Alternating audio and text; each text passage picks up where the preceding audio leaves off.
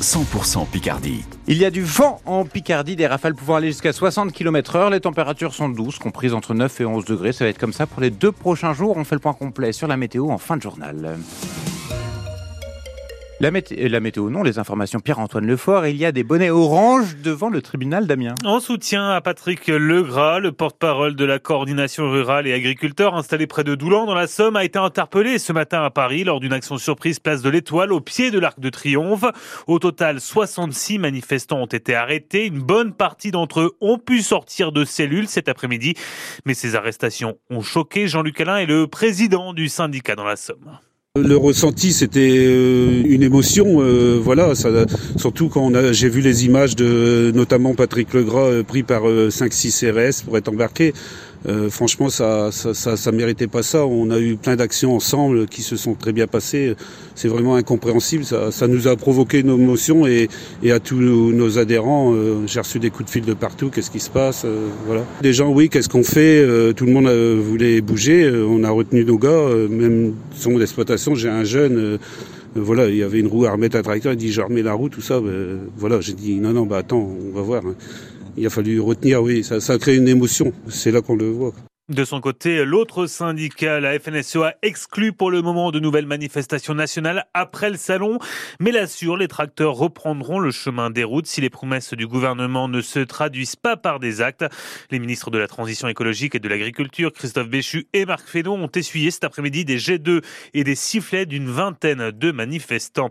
Ils étaient en première ligne lors de la mobilisation de janvier. Les producteurs de lait, Lactalis annonce avoir trouvé un accord avec la plupart des éleveurs qui fournissent le numéro mondial. Un prix à 425 euros pour 1000 litres, 5 euros de plus que la dernière proposition de l'industriel. Justice a été rendue, se réjouit ce soir Gérald Daman. Le meurtrier du policier Eric Masson en 2021 à Avignon est condamné à 30 ans de prison. L'homme de 22 ans a également été reconnu coupable de tentative de meurtre sur un autre policier. À trois mois des élections européennes, le parti Horizon, celui d'Edouard Philippe, rallie la liste de la majorité présidentielle. Le parti rejoint ainsi Renew et assure avec la liste du mouvement d'Emmanuel Macron un attachement viscéral au projet européen. Les bénévoles des Restos du Cœur ne vont pas compter leurs heures ce week-end. Ah oui, car c'est parti pour trois jours de collecte dans quelques 110 supermarchés et hypermarchés de la Somme. Les chariots et les gilets roses sont donc de sortie pour ce moment très important pour l'association face à la hausse constante du nombre de bénéficiaires.